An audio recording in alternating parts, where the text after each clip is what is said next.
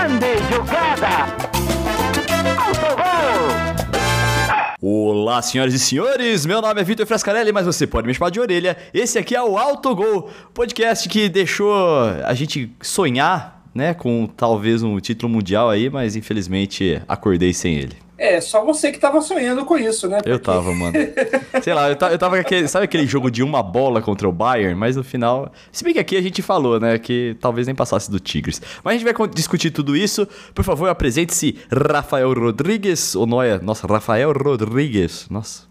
Vai lá. É, fala, lá. fala galera, eu sou exatamente esse, essa pessoa que o Orelha falou, então acho que eu não preciso me apresentar muito mais que isso. Ele já falou meu nome e já falou meu apelido. Né? Ele Tô sempre faz isso, cara. Ele sempre faz isso. Ele fala assim: se apresenta, Felipe Otarujo. Me apresenta, eu vou apresentar como? Eu não vou Fala falar meu dessa nome. vez. Os, ca- os caras não estão vendo minha, meu rosto. A única coisa que eu tenho é falar meu nome. É tu vai e fala o meu nome. Mas, ah, pô, você já. Você quer se apresentar de novo? Ou já- deu a sua introdução? É, já, já pode ser essa daí mesmo. Tá bom, então. Estou aqui junto com o Altarujo, com o Noia, e a gente vai combinar aí o. Combinar não, mas comentar aí o que aconteceu durante e após a eliminação do Palmeiras no Mundial. É, o time brasileiro no Mundial deu aquela festa, né? Teve a- os canais da Globo lá acompanhando a partida do time desde o aeroporto até pousar em Doha, uns comercial bonito pra caramba pra promover o jogo, né? E aí eu digo que a Globo é pé frio, porque enquanto passava no SBT, o SBT comprou a Libertadores e- foi o melhor cenário possível pro SBT, porque dois times brasileiros chegaram até a final. Aí a Globo falou assim: não, vamos compensar no Mundial, né? E aí o time brasileiro cai no primeiro jogo. É, Foi, foi aí realmente um grande azar pra Globo que não transmitiu a Libertadores esse ano. É, aliás, desde o, desde o Mundial de 2000, que dois times brasileiros não chegam na final, né? 2005, né? Porque o São Paulo Não, e a... de 2000 que dois times brasileiros, dois times. Que foi o- assim? aquele, mundial, aquele, aquele Mundial da FIFA que deu Vasco e Corinthians, a, fi- a final do Mundial. Ah, tá! Nossa. Isso vai ser meio difícil acontecer de novo, né? Quem sabe quando a gente for o país sede, talvez, porque aí tem a vaga do país sede de novo. É. Mas pô, acho que deu um tempinho até a gente ter dois brasileiros na final do Mundial de Clubes de novo. Vai levar É, um... cara, é, então, até porque é só um que ganha Libertadores, né? Mas eu não vou brigar muito não, porque na Copa Rio de 51 tinha Vasco e Palmeiras também, então eu não vou, não vou encher o saco quanto a isso. É, em 2000 não tinha só dois brasileiros, tinha dois europeus também, né? Tinha o Manchester United e o Real Madrid. né? Então também não. Foi um, um campeonato com regulamento diferente né, da, da FIFA, mas acho que zoeiras à parte conta como um título mundial, assim, o título do Corinthians, né? Foi, foi jogado, o Corinthians entrou como representante do país sede, era o campeão nacional, assim como o Mundial de Clubes hoje tem um representante do país sede, tem o time do Qatar que jogou, o time do Dudu, inclusive, que perdeu o primeiro jogo, Sim. jogou o Mundial de Clubes como representante do país sede. Então acho que não dá pra é, desqualificar o Mundial do Corinthians porque ele entrou como país sede. É, então, se, o, se o time do Qatar, eventualmente, ele do Dudu metesse uma, uma sequência histórica e ganhasse todos os jogos, fosse campeão mundial, deixaria de valer? Eu acho que não. Então, é uma coisa que eu sempre digo quando a galera fala assim, o Palmeiras não tem mundial. Aí eu pergunto assim, quantos mundiais tem o Corinthians? Aí se a pessoa me responde um, eu falo assim, tá bom. se a pessoa fala que tem dois, eu falo assim, ah, então peraí. Então o Palmeiras tem um também, tá ligado?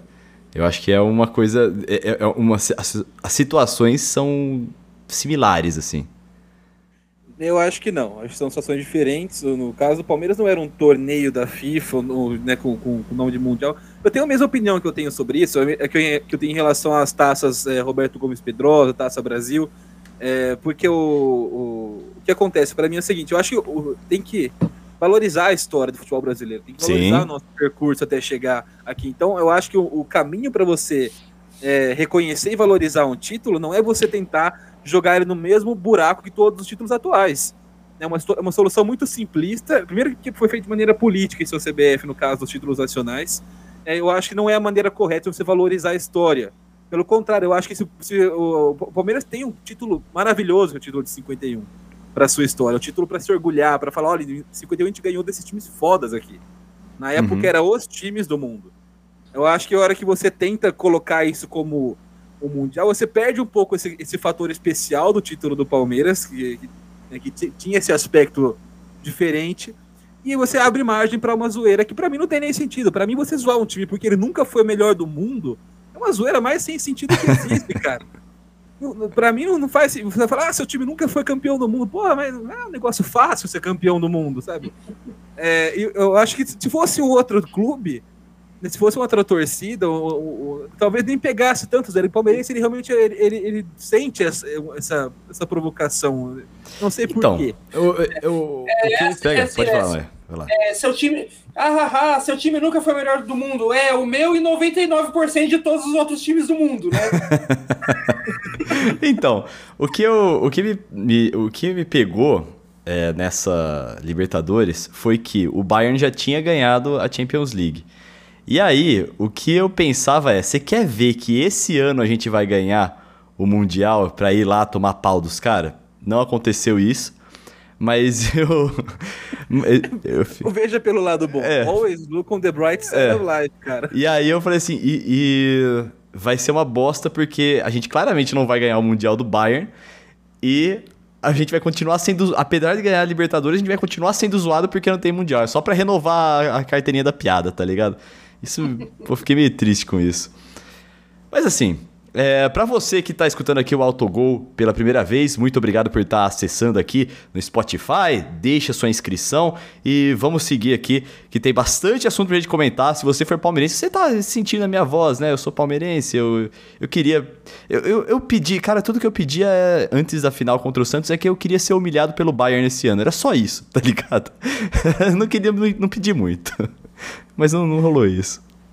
Olha, cara, eu, não, eu queria, não queria ser o cara chato, eu não gosto de falar, eu avisei, mas eu falei para você. Sim, que, você falou. Que, que esse, né, esse emendo Libertadores Mundial não tende a ser legal. Mas acho que também é muito por culpa nossa, culpa da cultura brasileira, da nossa relação com o futebol, de que só a vitória, só o título vale, né? Então, Sim. É, a impressão que dá é que o Palmeiras eliminou o Santos e caiu na fase seguinte pro Tigres. E não, pô, Palmeiras ainda é o campeão da Libertadores. Sim. Então você já vê gente, gente, falando que tem que desmanchar o elenco, que o Abel não. tem que cair, que não tem. Rep... E você vê isso. Não, eu não vi isso aí, não, gente, Felipe. A gente, você, você entra na, na, na, nos debates esportivos, tem jornalista já falando, voltando a falar que ele não tem repertório, que o Abel não tem repertório. É, é mesmo? Você tem, é, você tem, torcedores falando já que o Marcos Rocha nunca mais pode jogar no Palmeiras, que os caras. Parece que o Palmeiras não ganhou uma Libertadores há uma semana. Alô, alô, Bruno Marise, nosso, Palmeiras nosso querido. É.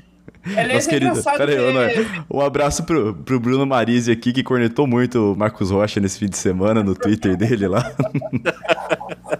Vai lá. Aliás, mas eu imagino, eu imagino. É, aliás, eu acho, eu acho muito engraçado ver, tipo, nesses programas esportivos, o jornalista que tá toda semana dizendo a mesma coisa, só mudando o nome do técnico e do atleta, falando que o técnico do Palmeiras não tem repertório. Então, na mídia palmeirense, sabe aqueles canais de torcedor e tal? Eu gosto de assistir. E a, a opinião, assim, predominante é que, velho, não é hora de criticar, tá ligado? É, não, foi, não foi uma derrota para humilhante, é, sem tentar ganhar. Poxa, o, o, time do Tigres era mais experiente, jogou em cima da, do Palmeiras. O Palmeiras não teve cabeça. O Palmeiras estava claramente muito irritado naquele jogo.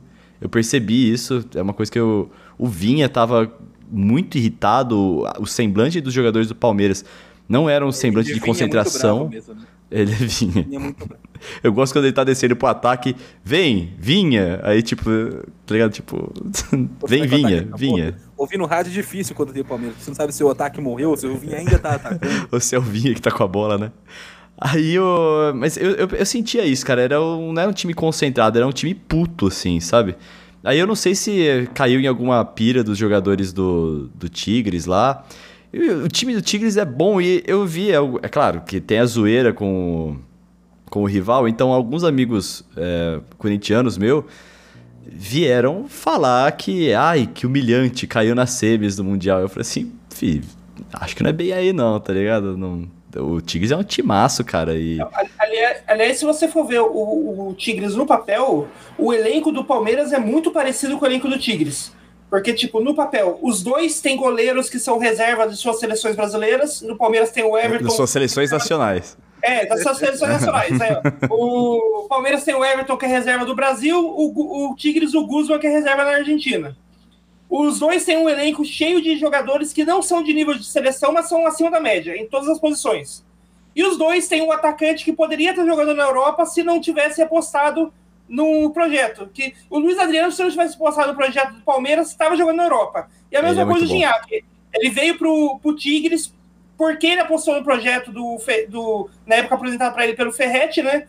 Porque quando ele veio para o Tigres, na época todo mundo estava achando que ele, que ele ia para o Manchester United, para um Liverpool. Ele estava num, ele estava vindo de grande fase no, no time francês. Não lembro exatamente qual era o time francês ele estava. Acho que era o Montpellier, mas não lembro exatamente. Mas ele estava em grande fase. Ele estava espe uhum. especulado para ir para grandes clubes da Europa e foi para o Tigres. Foi, um, é, foi uma surpresa quando ele foi para o Tigres em 2015. Eu gostei é. de um comentário que você fez no WhatsApp quando a gente estava conversando é, que foi o, o, Luiz Adriano. O Palmeiras deu sorte que o Luiz Adriano foi pro Milan na época que o time tava uma bagunça. Porque ele foi lá e, cara, o Milan realmente não ganhava de ninguém naquela época, fez péssimas campanhas no futebol italiano. E aí ele saiu marcado como um, uma peça de um time que não deu certo, né? Porque ele tinha tudo de sair da Ucrânia onde ele estava jogando para ir para para outro time na Europa e brilhar. O, o, Luiz Adriano, cara, eu acho ele tão bom, velho, que o time não acompanha o raciocínio dele. Juro. Às vezes a gente fala isso para zoar um jogador, mas ele, eu juro que se, se, se o Palmeiras, se o time dele conseguisse pensar igual ele, nossa, eu acho que ele vai ser um ótimo técnico, inclusive, porque ele é muito inteligente. É, o, o, ele é muito acima da média mesmo, né? Posicionamento, uhum. leitura de jogada, ele tem, ele, tem, ele tem fundamento. O Luiz Adriano é um cara acima da média do que a gente tem no futebol brasileiro. É um daqueles caras que você fala, ok, esse cara tá, tipo, bastante acima dos demais. Então, é, Sim. então ter um cara desses no, no, seu time é muito, é muito bom, né? Faz a diferença em momentos é, importantes, do, do, decisivos. Ah, você falou do psicológico, eu vou discordar um pouco, é, porque para mim o, a gente tem que sempre evitar cair nesses, né, mesmo discurso, a ah, Palmeiras entrou, é, caiu na pilha. Eu não acho que foi isso. O Palmeiras se comportou exatamente igual se comportou contra o Santos, exatamente igual se comportou nos últimos jogos. Ah, ele tava, tava meio puto, cara. Não tava tão nervoso o, contra o Santos. Aquele é o, jeito que o Palmeiras tem jogado. Né? Esse, esse, é o jeito que o Palmeiras está jogando. Um, um, jogo um pouco mais reativo nessa fase do trabalho do Abel. É um começo de trabalho. A gente teve um título é, gigantesco que é a Libertadores, mas tem que lembrar sempre que é um começo de trabalho ainda do, uhum. do Abel Ferreira. E, e para mim não tem, não, não vejo um peso. Né? Óbvio que o mental, o psicológico, eles têm muita influência no futebol, muita mesmo. O, o São Paulo desmanchando é um, é um caso claro disso. Mas eu não vejo isso influenciando o Palmeiras, por exemplo. O Palmeiras jogou como, como tem jogado. É que o Tigres jogou melhor. A estratégia do Tigres deu mais certo naquele jogo do que a do Palmeiras. Eu não acho que, que tenha tido um peso tão grande psicológico a ponto de ser isso o causador da derrota. Não, o futebol também tem isso. Né, às vezes o time tem uma estratégia boa, Sim. mas no jogo ela não dá certo. O outro time joga melhor, joga melhor e ganha o jogo. É, e o Tigres claramente jogou melhor que o Palmeiras durante. No, teve uns, até uns 15 minutos do primeiro tempo lá que eu falei assim: opa, hoje é nosso dia, hein? Tava bom mesmo, assim, o Palmeiras. O, o Tigres estava, inclusive, meio sufocado, errando passe na defesa. Mas aí o Tigres mereceu levar a vitória, mesmo que o Abel Ferreira ele definiu como um detalhe do pênalti, mas eu acho que assim, se fosse pegar o jogo inteiro, assim, o Tigres realmente merecia sair com a vitória. É, para mim a grande diferença que do, do que a gente viu ali no nível dos dois times é que são dois, dois times que no papel estão no mesmo nível, você não tem grande diferença é, de nível de elenco, é pelo menos os 11 ali que estavam jogando os titulares, mas a diferença é que o Palmeiras é um time é um time que tem um técnico novo que está começando o trabalho, e o Tigres é um técnico que está lá há uma década. Já é um trabalho uhum. bem, bem colocado, né? Já, já, os jogadores já sabem bem, o, já conhecem bem o que eles podem fazer ou não em campo, né? E isso faz muita diferença numa final, num jogo pegado, num jogo equilibrado, né? Sim, eles têm, eles têm confiança, porque os caras estão jogando daquela forma faz 10 anos, não é, não é pouca coisa 10 anos. Sim. Estão 10 anos com o mesmo técnico. Então eles têm uma confiança de que esse jeito de jogar deles é o que faz com que eles sejam um dos melhores times do México. Nesses 10 anos foram cinco títulos mexicanos.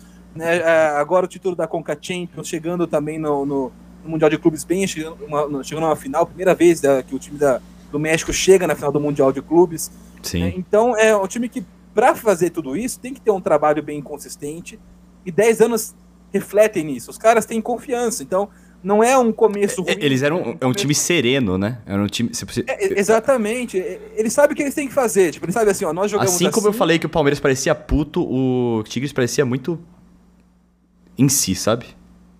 Então, acho que essa é a grande diferença, porque aí o Tigres, ele, o Palmeiras, naqueles minutos que ele começa a crescer um pouco mais no jogo ali no primeiro tempo, o Tigre sabe que isso é normal do jogo, ele sabe que ele tem aquele jogo dele e que uma hora ele vai ter as oportunidades que ele cria, vai, vai, ele tem uma confiança na, na maneira que ele joga. Os jogadores não, não entram em, em, desespero por causa de 15 minutos de, de, de, pressão do Palmeiras.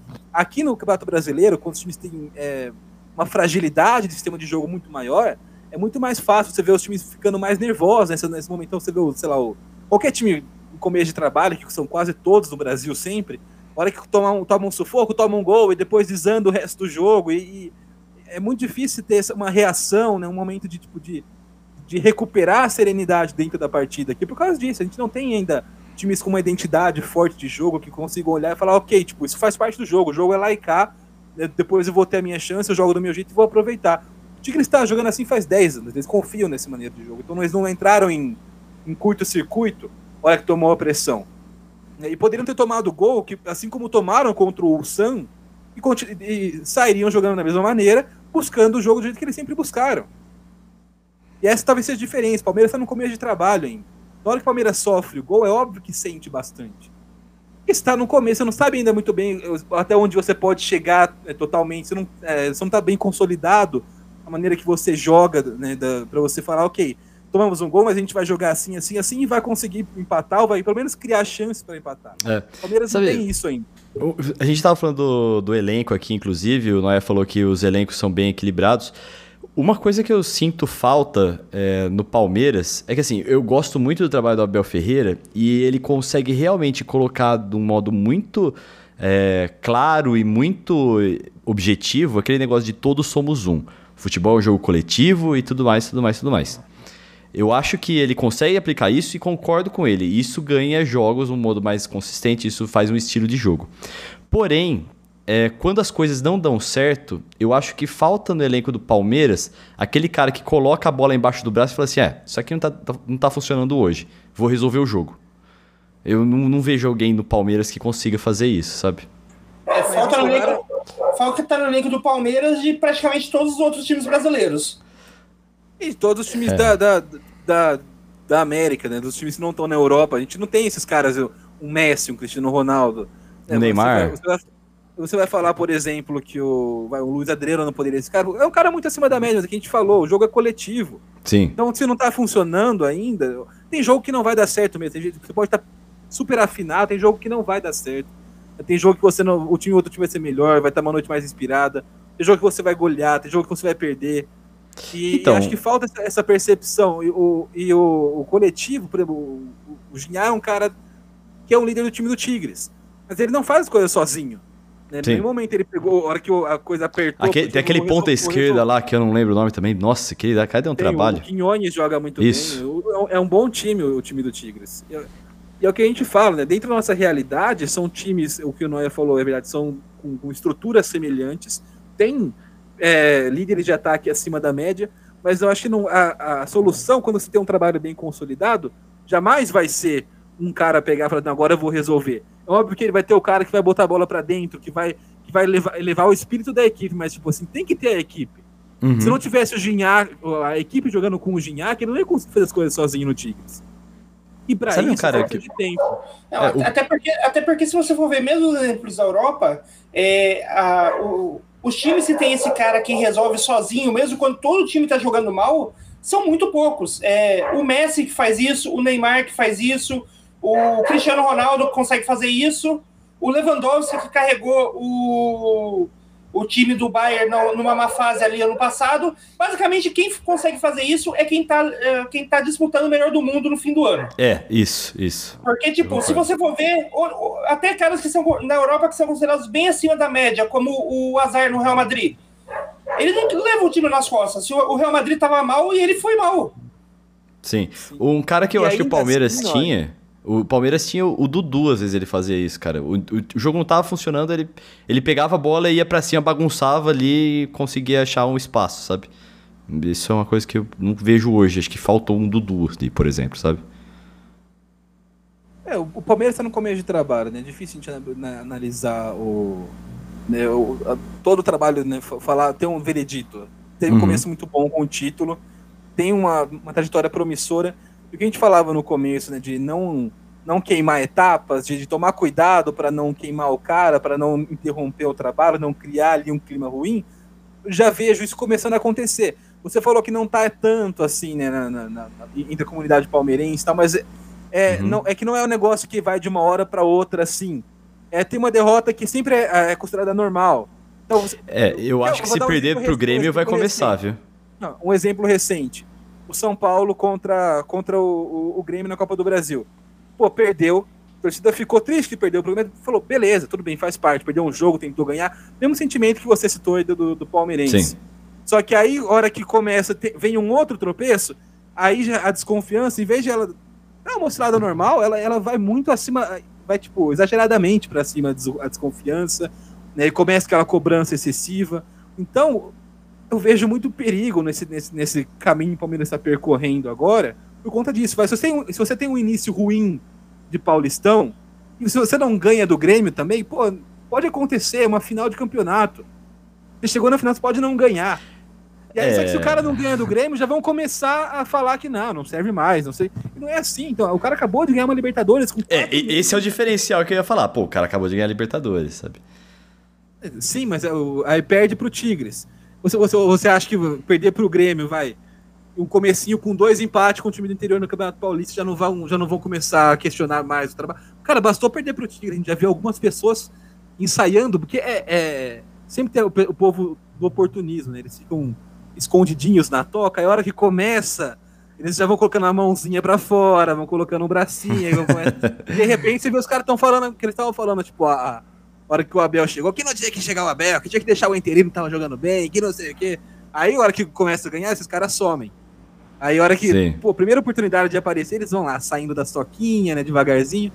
Isso, isso abala a opinião pública. A gente tem, tem muito também na, na, na no meio do futebol hoje, no Brasil especialmente, é torcedor influencer na internet. Então, cara, ba basta um, um cara com um monte de seguidores começar a falar assim: é, eu acho que esse Abel, não sei o que, não é tudo isso, não. E aí começa, isso começa a ter um eco.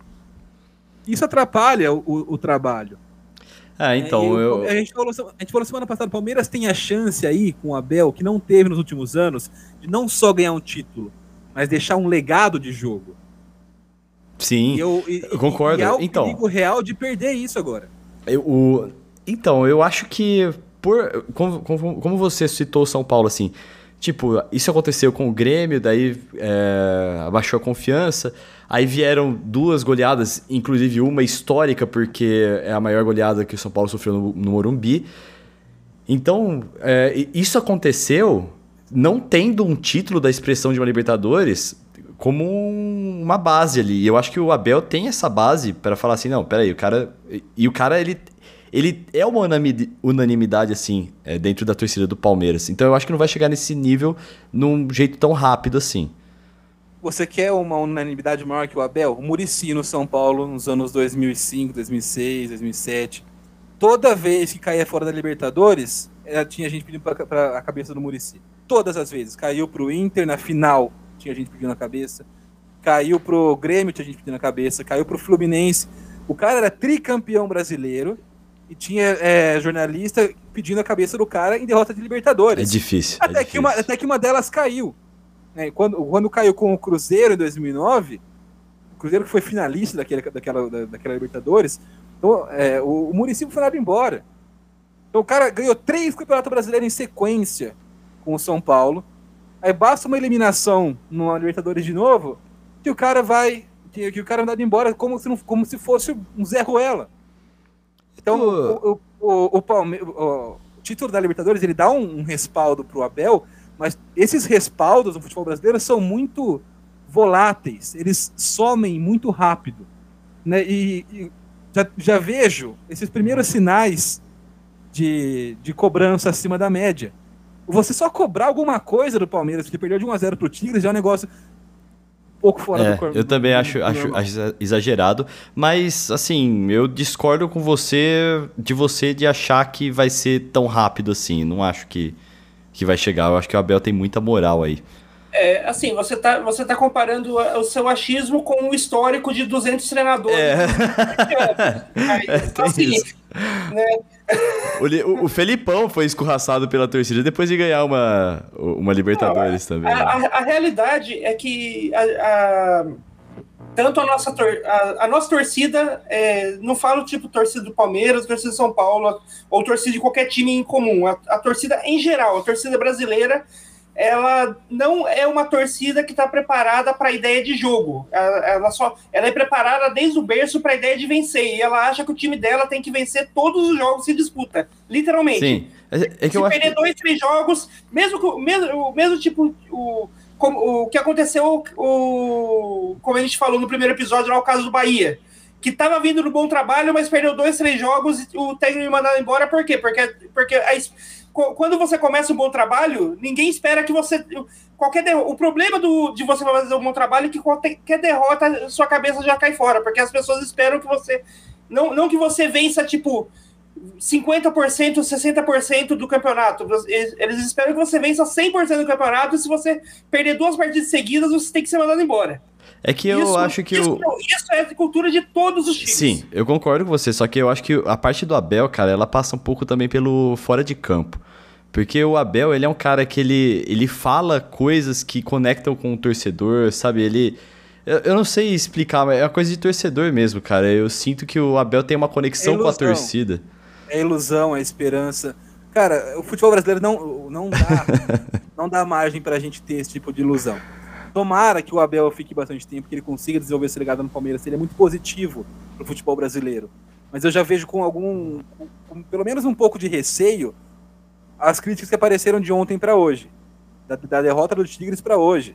Em um dia a gente já vê alguns jornalistas falando de novo que o cara não tem repertório. É, usa os é jogos contra River Plate com o Santos E não- também e não falar. É tão, e não é tão direto assim. Então, por exemplo, você liga qualquer canal hoje, estão falando, por exemplo, da, da possibilidade de São Paulo contratar um novo treinador. Fala assim, é, porque agora a moda é português. Então, são, são pequenas Sim. alfinetadas, pequenas. né, é, ou quando falam essa mania de sair jogando, essa mania de, de, de contratar treinador estrangeiro.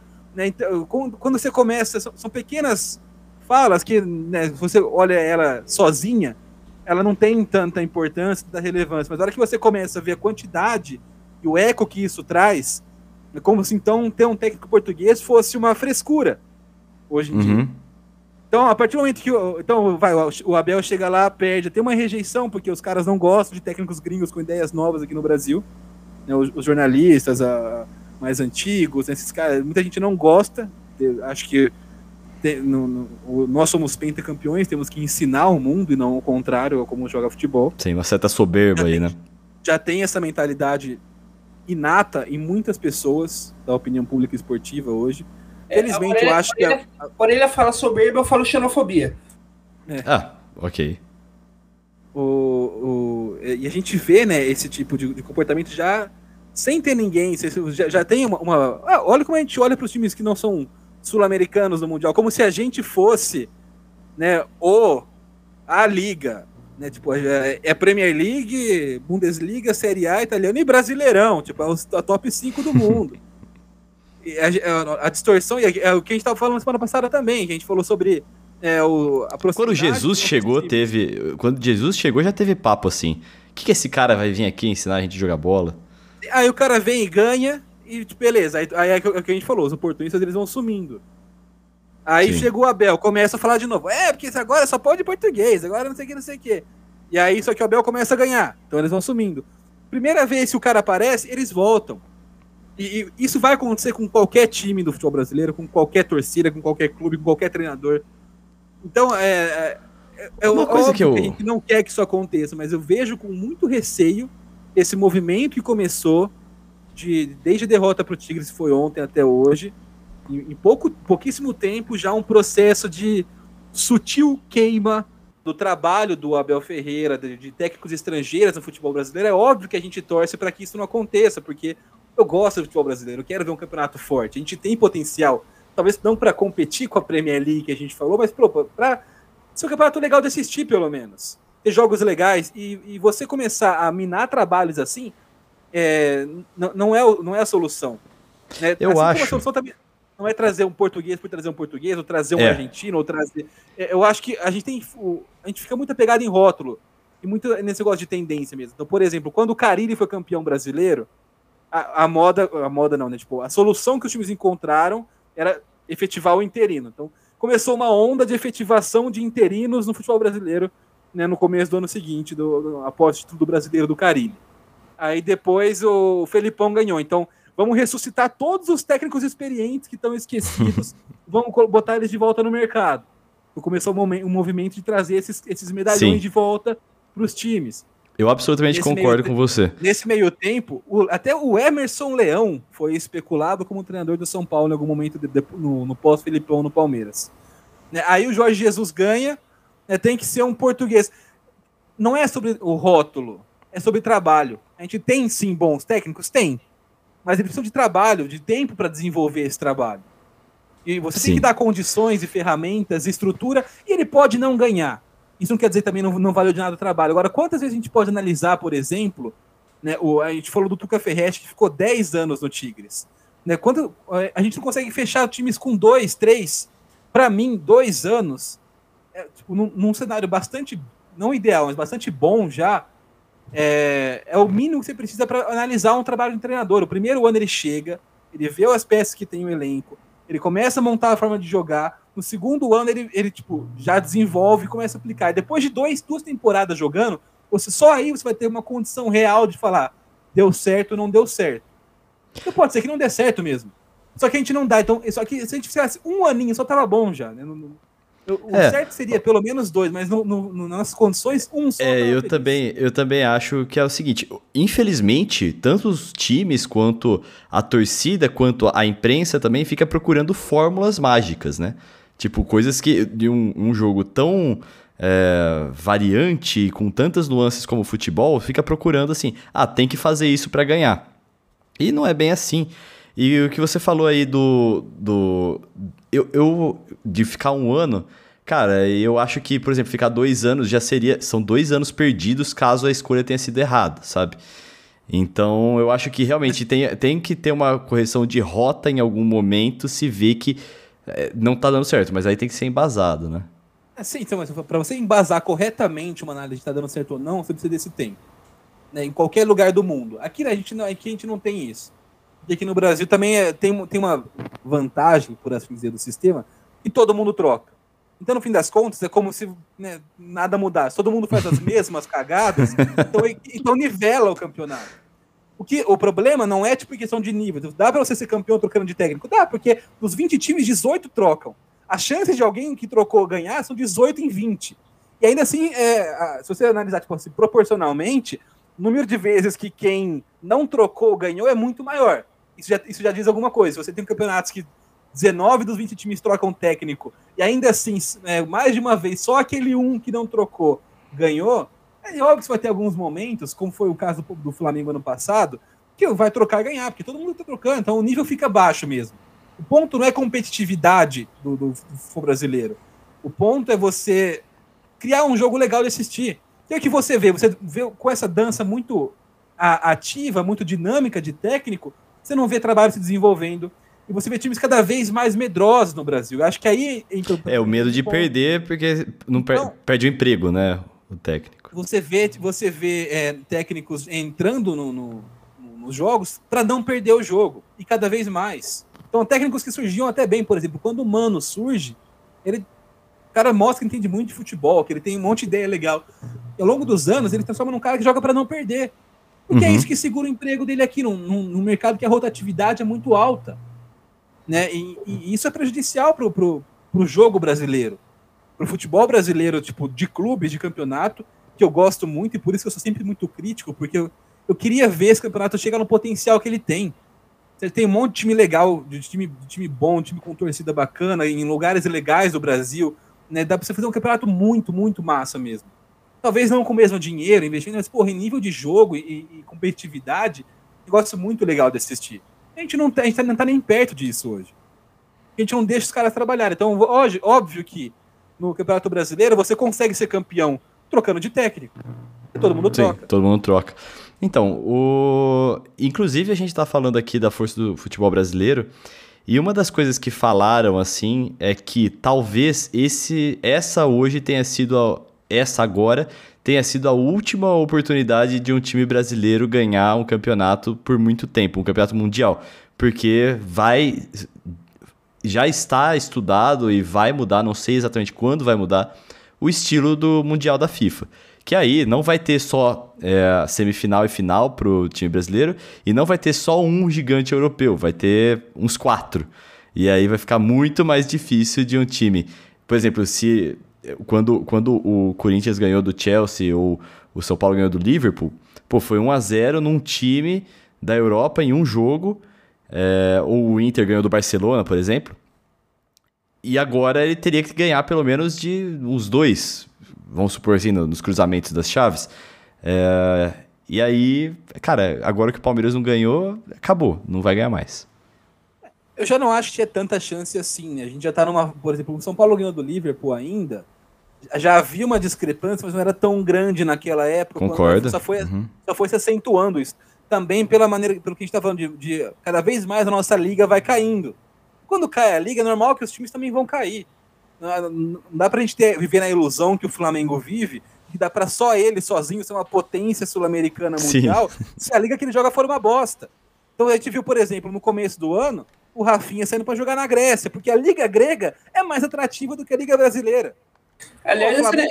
Aliás, esse negócio do, do sonho do Flamengo é, é, parece muito o PSG, achando que só ele sendo o, é. o grande clube gastão da, jogando no Campeonato Francês, ele vai conseguir dominar a Europa. Mas a gente está vendo que não é tão fácil assim, né?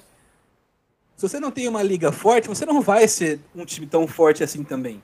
Né? É, e, e, falta essa visão coletiva dos times também. A gente não, uhum. Aliás, a gente não, é que a gente não tem uma liga forte, a gente não tem uma liga para começar. A gente tem ali a CBF organizando um campeonato com os nossos times, não tem uma liga que realmente defenda os interesses dos clubes. É, indo mais a fundo, a gente não tem uma visão coletiva em nenhum ponto da sociedade. Bem, é, bem observado. que só deixa um pouco mais desesperadora a situação. É foda. Mas. Mas o... É, o, não, pode continuar, pra, pode concluir. É, complementar, eu, já, então hoje a gente vê uma diferença já muito gigantesca você quer uma, uma comparação para mim que é, que é real? Se você pegar um time, um, né, fazer um, fazer um torneio do mundo de, de, times de basquete, botar o campeão da, da América do Sul, campeão da, da Europa e o campeão da NBA, não tem já tanto equilíbrio. É quase como se fosse um outro esporte. E a Sim. mesma coisa com o futebol hoje. Então, os times de, a gente está pegando, tipo, o campeão da Champions League é como se fosse um campeão da NBA jogando um campeonato de basquete com outras equipes. Porra, pode ser que ganhe, mas é muito difícil. É, aliás, aliás a, a, NBA é tão forte que você já quase não, não tem mais essa, esse equilíbrio quando você fala de seleções. Os melhores, que os melhores dos Estados Unidos já, já, já passam por tanto treinamento que o, a seleção dos Estados Unidos consegue trazer galera universitária que nunca jogou na NBA e consegue ainda ser mais forte do que muita seleção que tem os melhores de, do país, Sim. né? Então... Eu acho que outra, outro pensamento prejudicial que tem muito no futebol, não só no brasileiro, mas é, para fora também tem, é o sentimento de odiar seu rival, sabe? É, eu acho que é, as, pessoas, as pessoas têm muita dificuldade em perceber que o Palmeiras só é o Palmeiras porque existe o Corinthians, o Corinthians só é o Corinthians porque existe o Palmeiras, São Paulo só é o São Paulo porque existem os rivais também. É, o, o fato de você ter um rival, de um, um rival forte que te puxa para cima, que te motiva, que te faz querer ganhar. É, e que tem uma outra torcida apaixonada, só engrandece seu clube, só é, só é positivo. Só é legal, você só é tão palmeirense assim porque existe o Corinthians, cara. Se não existisse. É, e aí, como você falou, tem time que acha que tem que ser um monopólio, que tem que é, ser o, o dominante ali e não desenvolve seus rivais, não desenvolve seu futebol. Isso é prejudicial para o próprio time, no fim das contas. Ele não vai ter o, os, os contrapontos é, não, dele. Não só no futebol, mas eu vejo, tipo, a gente, a gente é, vive num país que, que tem muito. É incrível que a gente é um país que não participa de, de guerras, a gente é um país não violento, é cenário mundial, mas a gente tem. É, cria conceitos extremamente violentos no meio das nossas vidas. Tipo, a ideia de rival, rival é o que seria... É uma palavra. É, é uma palavra que o, a ideia mais próxima dele seria é, aquilo que em inglês eles chamam de frenemy, que é tipo um amigo que, que, é, que também é inimigo ao mesmo tempo. É tipo o Wolverine e o Deadpool. Eles Eu acho que rival é uma palavra boa. É, não é inimigo, sabe? Não é, é inimigo. Eles estão ali juntos, eles têm suas diferenças, mas eles, eles é trabalham juntos para é uma diferença sadia, uma disputa sadia e os dois trabalham junto porque um sendo melhor força o outro a ser melhor também, porque é, é, nenhum dos dois quer ficar para baixo. É Goku e Vegeta. Isso, é. exatamente. E a gente pegou, só que a gente pegou essa ideia de rival e transformou em realmente em inimigo. Tipo, então, eu, quero, eu, quero te destruir, eu quero te colocar para baixo, eu quero que você suma da existência. Eu, te, e, eu lembro. E é, e é complicado isso, porque a gente tem, tem essa, essa ideia de de inimizade, de inimigo, de ódio muito arraigado, não só em futebol, mas em, em tudo que a gente chama de rivalidade, que deveria ser algo sadio e não é. Né? Sim. Sim. E o que é um exemplo grande disso também é, é como a gente não faz nenhuma tentativa de melhora da, do, da, situação, da situação dos times brasileiros lá fora. Então, por exemplo, é, hoje foi. É, lógico que tem uma diferença técnica, tem tudo isso, mas assim, o Palmeiras vai jogar Mundial de Clubes totalmente é, escancalhado por causa de um calendário que só acabou com o Palmeiras a temporada inteira. E aí, em vez de o time lutar, do, dos times se unirem e, e, lutarem por um calendário melhor, eles preferem tirar sarro do Palmeiras, falar, ah, isso aí não justifica, não sei o quê. E aí, no ano que vem, vai ser um outro time que vai lá, vai, vai tomar no cu também, porque não, não, não, não tem estrutura, não tem calendário decente, e vai ser sempre assim. Igual quando a gente fala sobre a arbitragem que normalmente prejudica brasileiros e Libertadores da América né? Você, você vê o. Ah, é legal quando é o seu rival sendo assaltado, mas aí a hora que você é, você acha injusto. Uhum. E, e, não, não existe uma, uma tentativa de se juntar para combater sistemicamente esse tipo de situação que prejudica os times brasileiros. É, não vou falar que não existe, porque não sei se nos bastidores existe, talvez, sabe? Coisa que não, não, não advém da torcida. Não, mas é, é, a mesma, é a mesma coisa que aquela história da época de que, é, que a gente estava fazendo a renovação da, do direito de TV, que os times prefer, preferiram, é, eles tinham mais, mais interesse em inflar o próprio ego e, e, conseguir um contrato que era tipo 100 mil, 200 mil maior do que do, o, do outro ti, do time rival, do que se juntar para fazer um, um contrato que ia aumentar, que ao, te, ao longo do tempo ia aumentar bom pra, bem mais para todo mundo. Né? Sim. Sim, é um ótimo exemplo, não é? Eu lembro de uma vez, cara, que eu, eu. Foi quando o Ronaldo veio pro Corinthians, no primeiro ano. Que ano que foi? Vocês lembram disso? 2009. 2009? 2009. Então, aí em 2009, é, no alto dos meus 17 anos, eu vi aquele jogo lá que o, o foi em Presidente Prudente e foi um a um, Palmeiras e Corinthians. E no último minuto, o Palmeiras estava ganhando por 1x0. No último minuto, o Ronaldo fez um gol de cabeça, que ele subiu no, no alambrado e derrubou, derrubou o alambrado. alambrado. Isso. E aí, eu lembro que eu, pô, naquela época era o Orkut ainda. Eu fui lá na, na comunidade do Palmeiras e aí tava todo mundo xingando pra caramba. E eu fiz um tópico lá assim, eu falei, cara, pra história linda de Palmeiras e Corinthians, ia ser um episódio incrível é o Ronaldo, um dos mitos do, do futebol brasileiro, que veio aqui, tá, tá voltando para um time brasileiro, e na mística do Palmeiras e Corinthians, ele fazer um gol. É, pô, é uma coisa que fica para a história do, do nosso clássico, do nosso, da nossa rivalidade. E eu fui. Primeiro, deletaram o, o, o post, aí eu achei que tinha dado algum problema e eu fiz ele de novo. E aí, mano, eu fui apedrejado, assim, cara. E eu, assim, mó fair play, assim, tipo, pô, que legal que isso aconteceu. É mais uma da mística da nossa rivalidade. E, cara, foi. A, quando eu tive essa opinião, eu fui suprimido, tá ligado? Então, eu acho que outras pessoas também tentam ter essa visão mais do, do rival, do que faz você crescer, da mística que faz o futebol ser mais importante, ser, proporcionar momentos mais interessantes, mas são suprimidos sabe? É triste isso. É, tem muito uma questão de repertório também. Por exemplo, é, eu também tenho uma visão mais próxima da sua, porque eu moro numa cidade, nasci numa cidade né, de Rio Claro, e eu torço pro Rio Claro, pro time da minha cidade. Só que lá tem outro time, que é o Velo Clube. Então, tipo, ao longo da história, sempre tem um que tá bem, outro que tá mal, os dois são meio mais ou menos.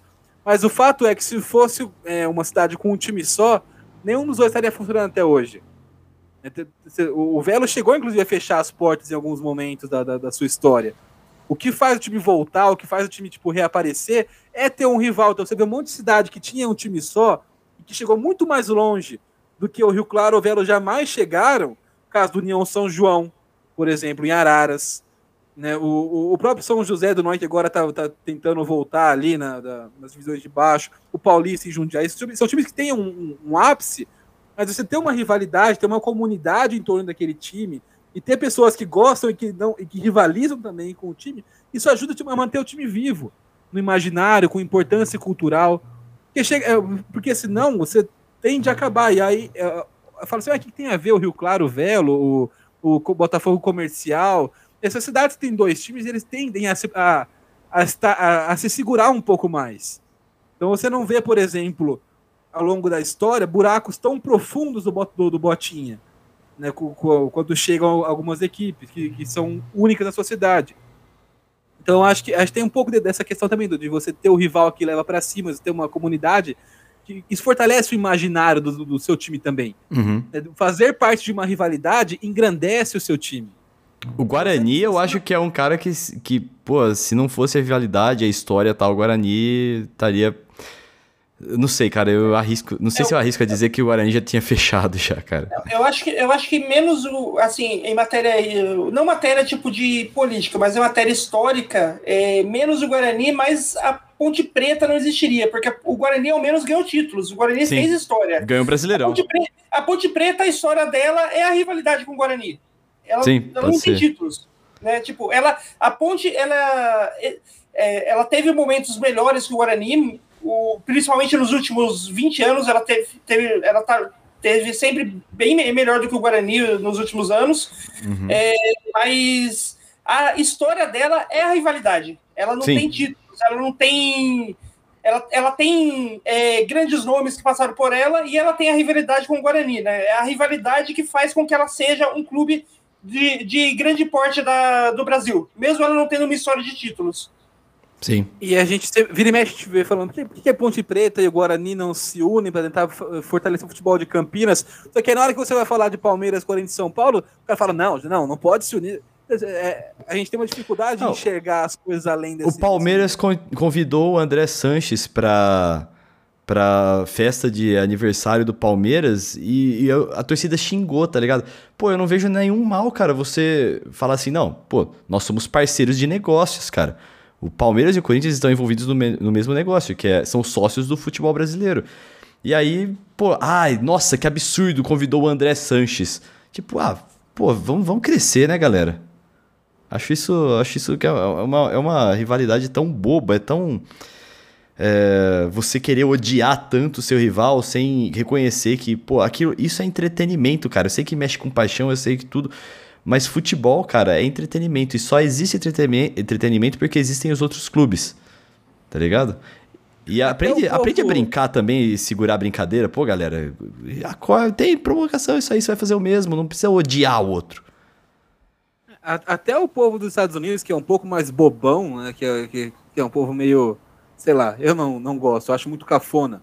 A gente viu o Super Bowl ontem, Aquela coisa de cantar indo com 50 bandeiras no campo, passando aviãozinho na frente de fogo. É um povo muito cafona, um povo. Né, talvez o berço do, dessa intolerância ocidental venha do, dos Estados Unidos hoje, mas o. Até eles têm uma, um, um, senso de, de, esportividade maior. Então você vê, por exemplo, numa NBA, é, ninguém deixa de acompanhar, ou de assistir, ou de valorizar uma final de NBA pelo seu time não estar tá jogando lá. E aqui a gente vê um desinteresse quando não, não é o seu time, se não até um antagonismo, né, a, a, a, a, jogos importantes que o seu time não está lá. Né? Isso, talvez, isso talvez seja uma, uma grande dificuldade no futebol brasileiro, justamente isso, gente, por não ter uma liga forte, por não ter essa cultura também de, de convivência harmônica entre os clubes, a gente não valoriza o nosso, nosso próprio produto. Então, por exemplo, para o São Paulo, para o Palmeiras, é muito interessante que sei lá, Cruzeiro e Flamengo seja um jogaço. Sim. Para que o Campeonato Brasileiro seja muito forte.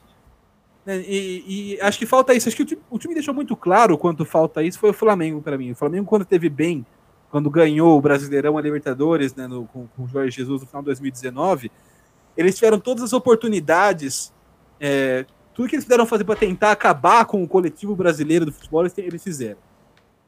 Desde negociação de televisão, é, minar coisas de liga, é, apoiar a MP, tudo. O Flamengo jogou contra uhum. o futebol brasileiro Sim. desde que voltou a, a, ganhar. E isso prejudica o próprio Flamengo. Isso faz com que, por exemplo, um cara vá, vá, saia do Flamengo porque vai buscar um espaço num lugar que os jogos são melhores, que você tem é, que, que, dá para assistir. Hoje, a gente está num momento bom do, do, do, futebol brasileiro. A gente tem bastante times. Né? A gente fechou, apesar de esses últimos últimas semanas mais conturbadas, a gente fez, teve um brasileirão com um jogo, um nível de jogo bastante alto em relação aos últimos. Né? Foi, é, tinha, teve bastante jogos legais. Falou, caramba, esse jogo foi legal.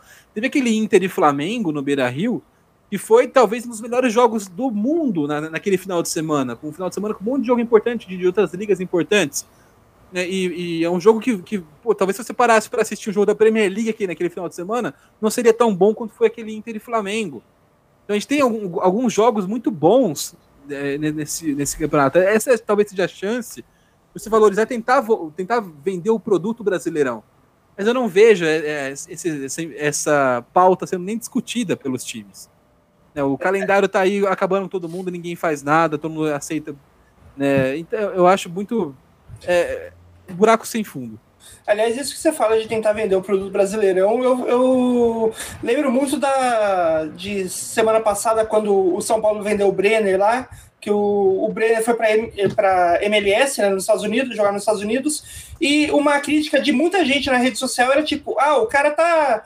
Agora ele vai sumir, vai, vai para um lugar que ninguém vai ver ele e tal. E, tipo, mostra, mostra muito como a torcida e imprensa aqui do Brasil, boa parte da imprensa e boa parte da torcida, tá travada nos anos 90. Porque, tipo, a MLS hoje, ela é transmitida para 190 países do mundo. O, o Brasil começou a, a vender o Brasileirão, que tem tudo para ser uma das melhores ligas do mundo, ano passado, 2020, que a gente começou a pensar em vender o Brasileirão. Então, é tipo, sério, super, mano? Porque eu sei que o, o, Brasileirão passava numa na Eleven Sports lá na Polônia. Eu assistia pela Eleven Sports. Então, alguém vendia alguma coisa. Então, é que tem. É que eu tem acho que era a própria Globo que é. tem o seu de revenda. Tipo, não havia uma ah, organização ah, tá. do campeonato para se vender. Se vender. Que tinha os direitos do, do campeonato no, no, Brasil, podiam não negociar com o exterior. Então, é, então a, Assim, não, não há dado Pra quem não entendeu, eu morei na Polônia por alguns anos, é por é, isso que eu falei tipo, isso. Eu, eu, eu, até, eu até procurei, não, eu não consegui achar no Google dados de em quantos países do mundo o, o Campeonato Brasileiro é transmitido. Mas pelo, pelas informações que você capta, que, dá, que se capta assim, que se sabe, é cerca de 30 países do mundo que o Campeonato Brasileiro é transmitido. Caramba, cara, é muito pouco, né? Muito pouco. E então, tipo, essa ideia de que, ah, você tá saindo do Brasileirão por perder visibilidade. Não, se você tá no Brasileirão, que você tá invisível. Esse, esse é o grande problema. Isso, é, isso é, nossa, declarações fortes. Não, acho que nem só invisível, mas também há, há uma certa relutância, com razão, né, dos times né, lá fora, em trazer o jogador daqui, porque ele sabe que aqui é uma história diferente, um contexto muito, muito peculiar. Né? Então você, é, o, o cara dá certo aqui, não quer dizer que ele vai dar certo lá fora. É, então é, tem a gente vê cada vez mais barreiras, né, que tomara com, com, a, com a modernização do nosso jogo comece a ser derrubadas, mas até para atletas e técnicos brasileiros lá fora. Porque a visão que a gente tem é, é, é de um, um futebol que joga para não perder os jogos. A gente está tentando começar a mudar isso agora, mas tem um longo caminho a percorrer. Né? E, e cada vez que a gente dá um passo para frente, precisa dar um ou dois para trás de novo. Então, é, a gente está num bom momento para querer levar esse, esse produto para frente, esse, esse, o Brasileirão subir o nível e chegar no potencial que a gente tem. Né? Eu acho que. E aí você acha que se, se a gente conseguir, a gente consegue bater num Mundial com quatro campeões europeus?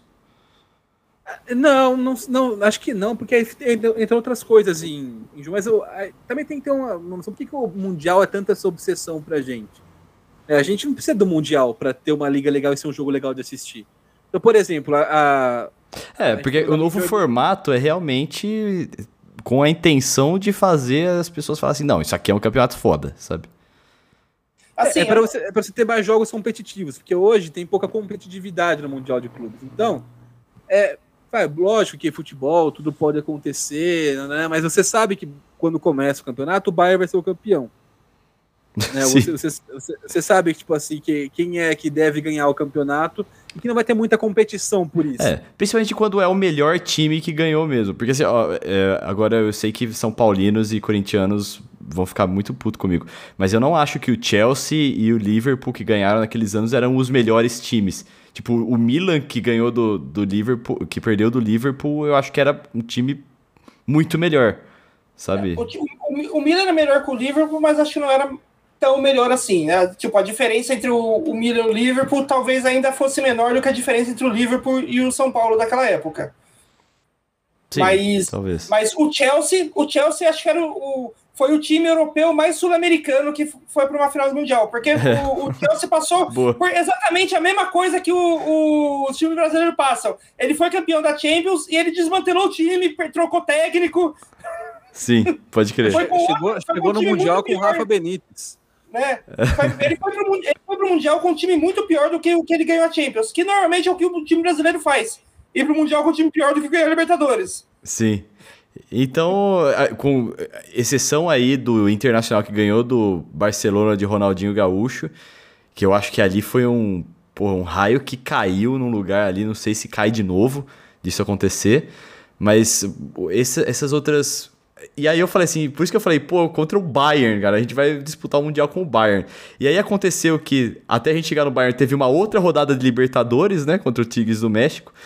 E aí a gente perdeu e, e não conseguiu disputar esse jogo aí. Aliás, aliás, de falar que na história do Mundial, a última vez que a gente teve um time brasileiro no mesmo nível, assim, batendo pau a pau com o time europeu, que eram times fortes, foram os dois São Paulos do, do Tele. Ah, eu acho que o Palmeiras do Alex também conseguiu. Inclusive teve um gol mal anulado, aquele que o Marcos falhou, sabe? É, agora os flamenguistas vão falar que o flamenguista de o Flamengo de 2019 ganhou, jogou de igual para igual com o Liverpool. Eu, eu, eu, não sei, eu assisti o jogo e tenho minhas dúvidas. É, só empatou o jogo, né? Mas não chegou a jogar mesmo contra o Liverpool. É, então. Mas, é. O, que, o, que, o que não é demérito pro, pro Flamengo. Eu acho não. que também depois disso, o, o, tanto o Vasco quanto o Corinthians 2000 tinham times que não deviam muito para equipes da. Sim, com certeza. com certeza. Madrid e o Manchester. Eram dois timaços. Mas é, a tendência a gente vem vendo é realmente esse distanciamento cada vez maior. Não, mas e, e é um distanciamento que não é só, não é pela parte técnica. Né? Eles não estão melhorando tecnicamente, não está piorando tecnicamente. É questão tipo de, de, de, o brasileiro reencontrar a identidade do jogo dele. É, cara, e porque aí, muita coisa também envolvida. Tipo, é, é, existe muito. O, Brasil ele, ele foi perdendo um pouco daquilo que caracterizava o futebol brasileiro, né? Que era um jogo de inventividade, um jogo de, de uhum. criatividade, né, foi se tornando um, um, um, futebol medroso, é, que é um reflexo da cultura que a gente está falando dos clubes. Então isso, Sim, isso é medroso mesmo, cara. Porque esses caras que a gente tá falando que jogaram de igual para igual aí, pô, Paulo Nunes, é, sei lá, Rivaldo, esses, o Alex, esses caras, mano, eles saíam daqui falando assim, ó, vão amassar os gringos, tá ligado? Vão, e, e não, não sair aqui. Hoje a gente já, e eu acho que tem alguma razão assim pelo nível de futebol apresentado, já sai aqui tipo, pô, vamos Vamos ver qual é que é, tá ligado? O último que falou isso também, de vamos ver se o Barcelona é isso tudo, tomou sete, né? Que é o, Léo dos Santos, né? Foi quatro só. Depois eles tomaram foi quatro. Ah, é verdade, verdade. Teve um amistoso o depois. O Mundial foi só quatro. Teve essa história do. O Léo tentou fazer aí, o, vamos ver se o Barcelona é tudo isso, quando ganhou a Libertadores com o Santos em 2011. E aí a, tomou uma surra lá, né? Só que hoje eu acho que é, falta um pouco. E, e essa. É, eu acho que também é um. Eu concordo com você, é um reflexo desse futebol medroso que a gente tem hoje, né? De sem, não vai lá para tentar ganhar, vai lá para pô, vamos ver qual é que é, né? Vamos, vamos segurar. Aliás, aliás, não, quando eu falo medroso, não é medroso no mundial, é medroso aqui. Uhum. É, medroso, é, você pegar um time brasileiro, por exemplo, um, um, time grande, e os caras acharem que tem que jogar tudo retrancado sempre. Uhum. a gente tá falando agora há pouco de como a gente joga para não perder, para manter o, o técnico joga para segurar o 0 a 0 pelo menos e não ser demandado embora. Isso Sim. tem reflexo. E são já muitos anos jogando assim. Então é óbvio que tem um reflexo em como o país, de, de maneira geral, produz futebol. né, na- seja, seja em jogadores, em, em treinadores. Cara, a gente- você quer ver uma coisa que eu acho que é. É uma opinião muito polêmica, cara. E eu acho que muita gente vai, vai me cornetar muito por causa disso. Mas eu acho que uma das razões do Palmeiras esse ano ter ganhado a Libertadores é que não tinha torcida no estádio. Porque a nossa a base do nosso time hoje é muito nova, Patrick de Paula, eh, Gabriel Menino. E eu acho que esses moleques, cara, se tivesse os corneteiros do Palmeiras na arquibancada, os caras não ia conseguir ter a confiança e tranquilidade que eles tiveram pra desenvolver o jogo deles, sabe? Desde o começo lá.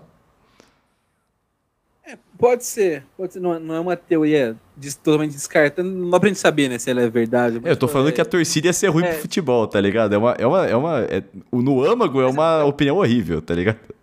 Mas, é que, é que o- o- não é totalmente, sei lá, absurdo o que você fala, porque a gente, tá- o que a gente tá falando, a gente tá num país em que toda a cultura Uhum. do futebol Sim. é, é afetada por esse pensamento.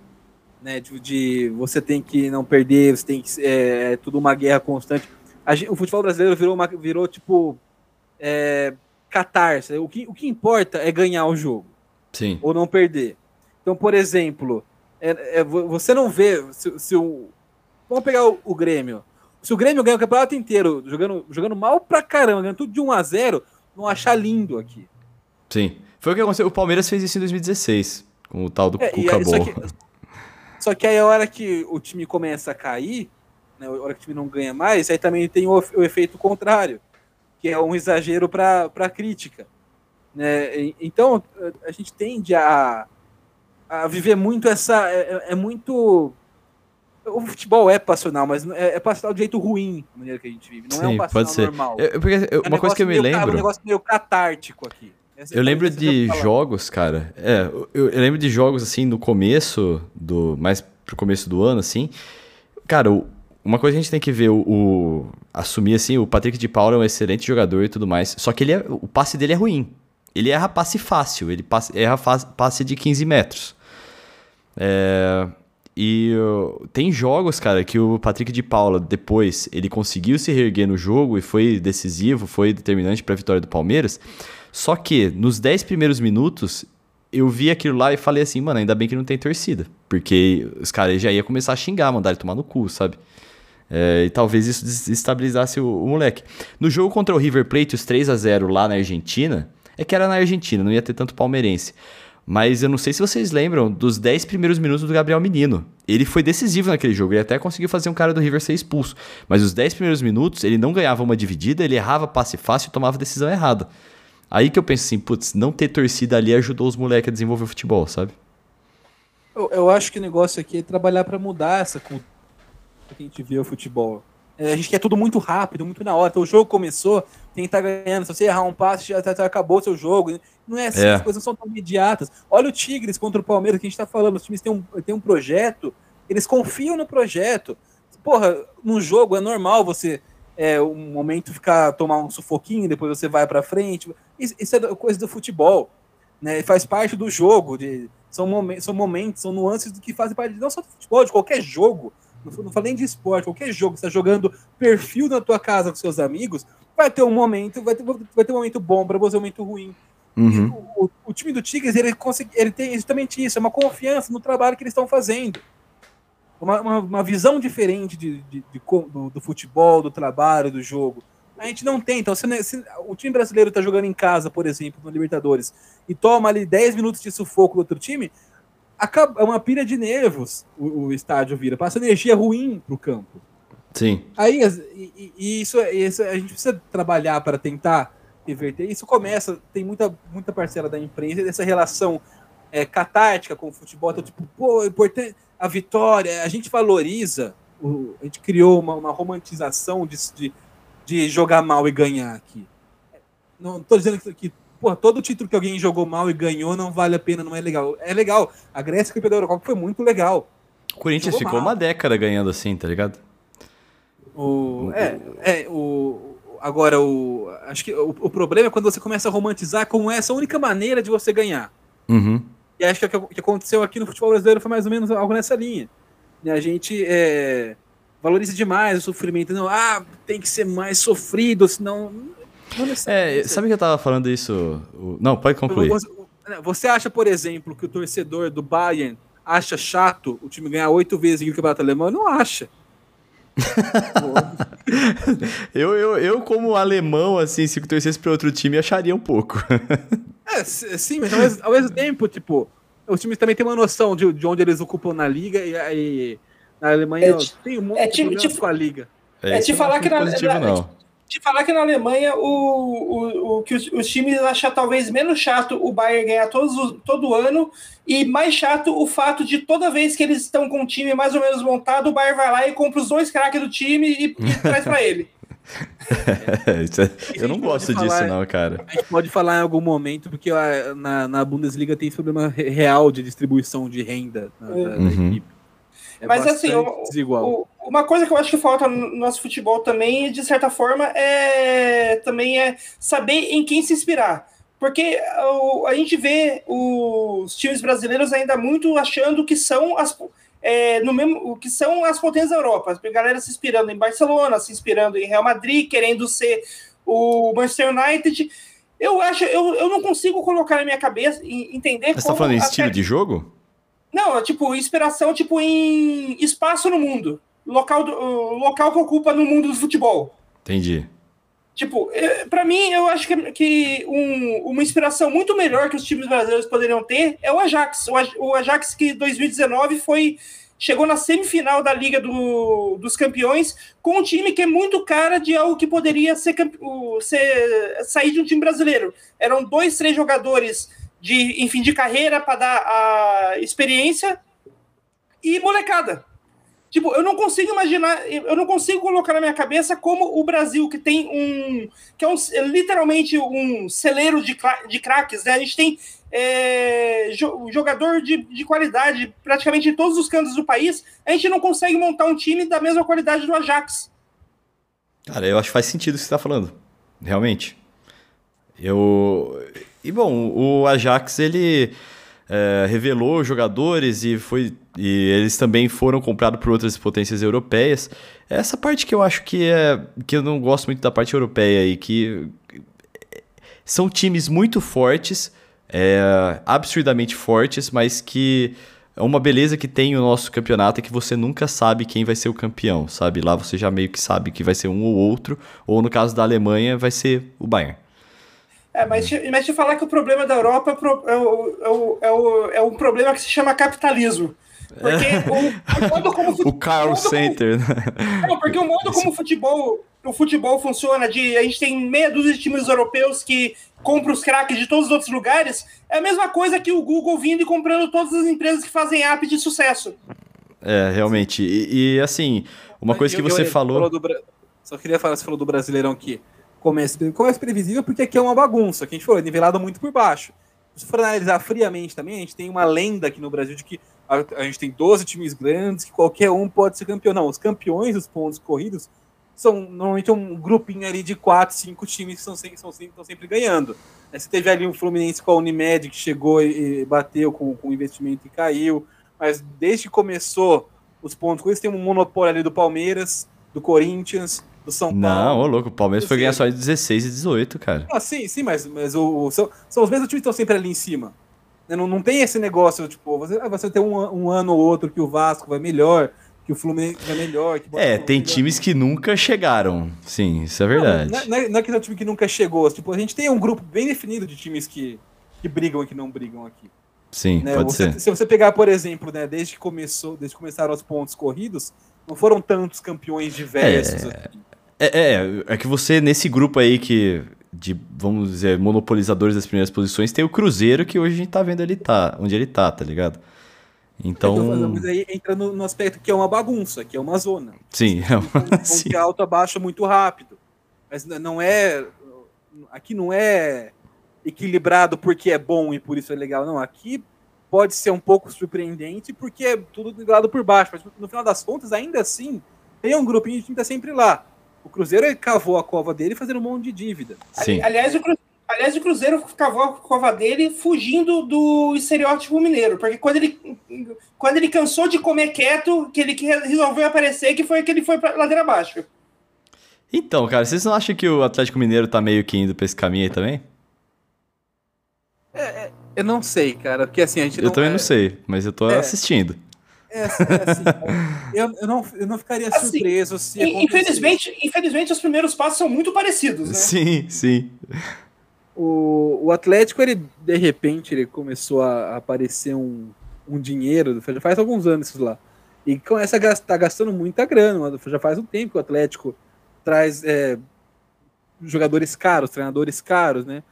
Eu não sei qual que é a situação financeira do Atlético, não, não sou contador do clube, não sei qual é- então não, não- mas assim, eu, eu vejo com alguma estranheza um time estar consistentemente fazendo o nível de investimento que o Galo faz, e, e eu acho que há o risco assim, de uma hora a conta chegar.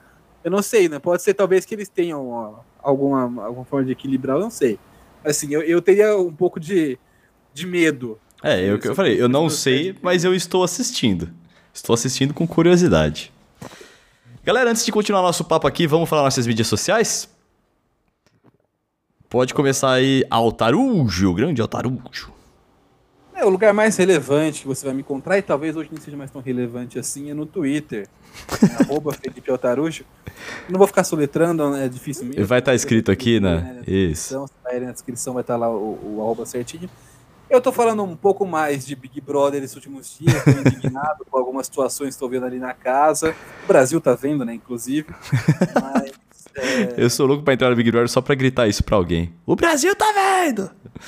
É, então, o Brasil tá vendo o que tá acontecendo no Big Brother, então eu encontro hoje no Twitter uma maneira de, de expressar essas emoções, mas eu também falo de futebol, dou alguma, alguns pitacos, algumas informações também quando, quando há informações para dar.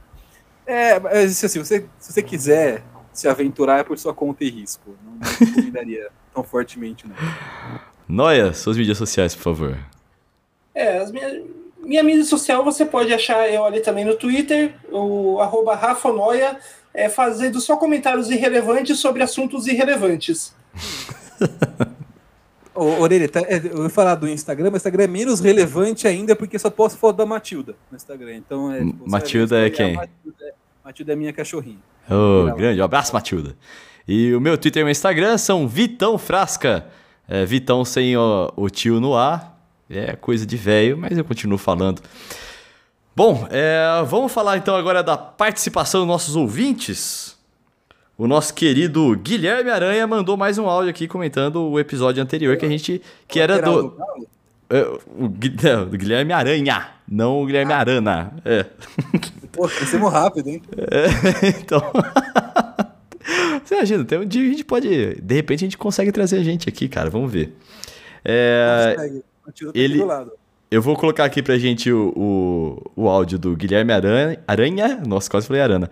Comentando o episódio anterior que a gente falou da conquista da Libertadores pelo Palmeiras e outras cositas mais. Fala Noé, beleza meu querido? Tô ouvindo aqui o segundo capítulo, tá muito legal, cara. Eu, eu dei uma parada aqui porque eu vi um, um dos tópicos que vocês levantaram sobre uma certa injustiça por parte do histórico do Palmeiras é, ter poucas Libertadores e isso tem uma explicação histórica, cara. O Palmeiras, ele, se não me falha a memória, ele tinha chego em outras três finais é, na década de 60. Eu não lembro o ano exato, mas era, era muito complicado porque o, o Campeonato Paulista daquela época era muito valorizado.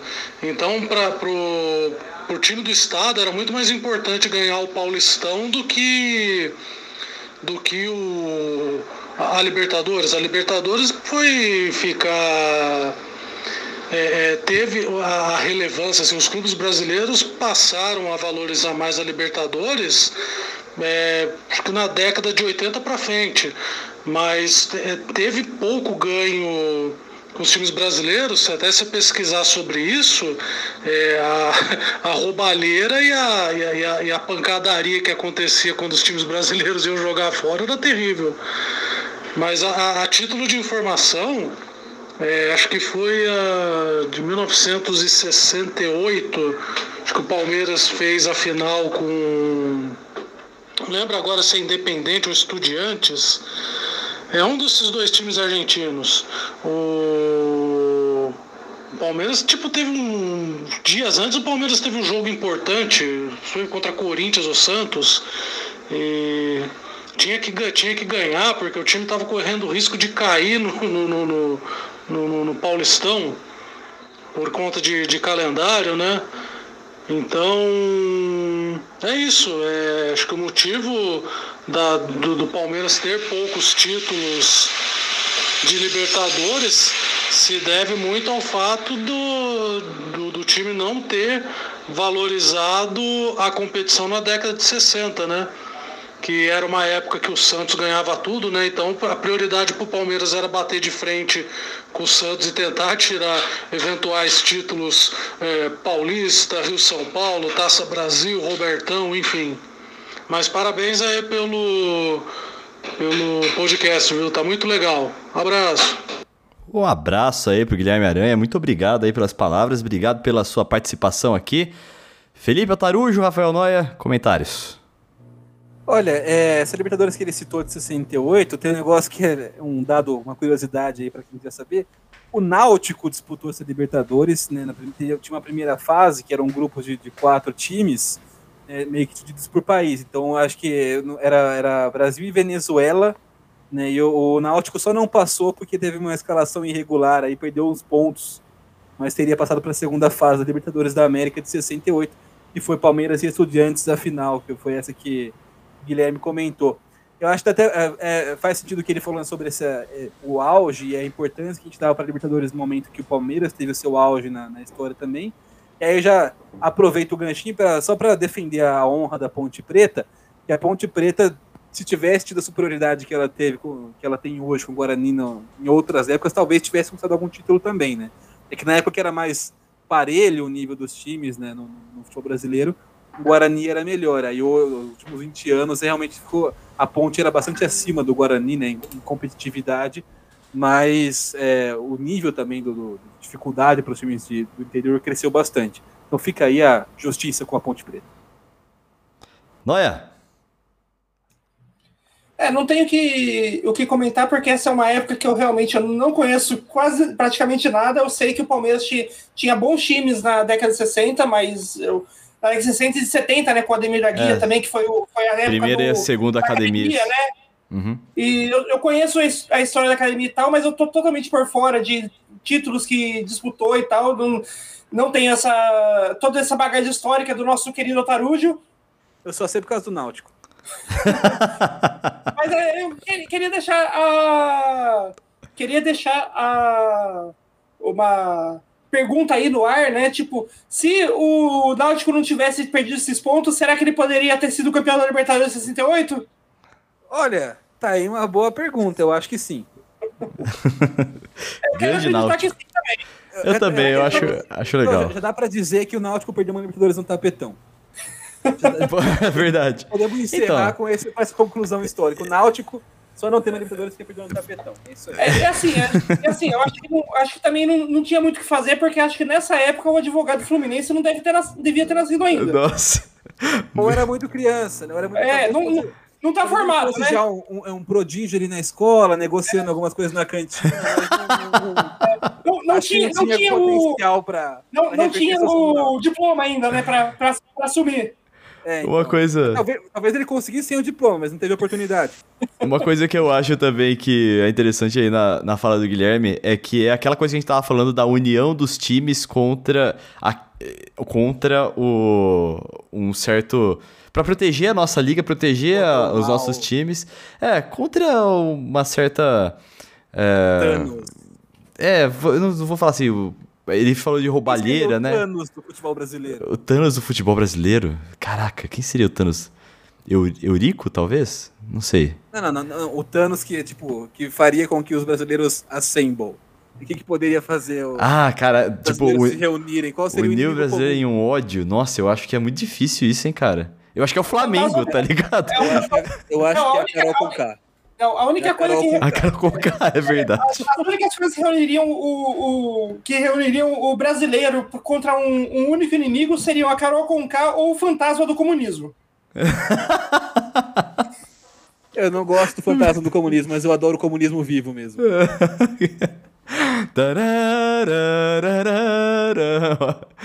O podcast colocar já aquela revelando. versãozinha do Smash Mouth All Star, só que como se fosse. No... Somebody was told me was a...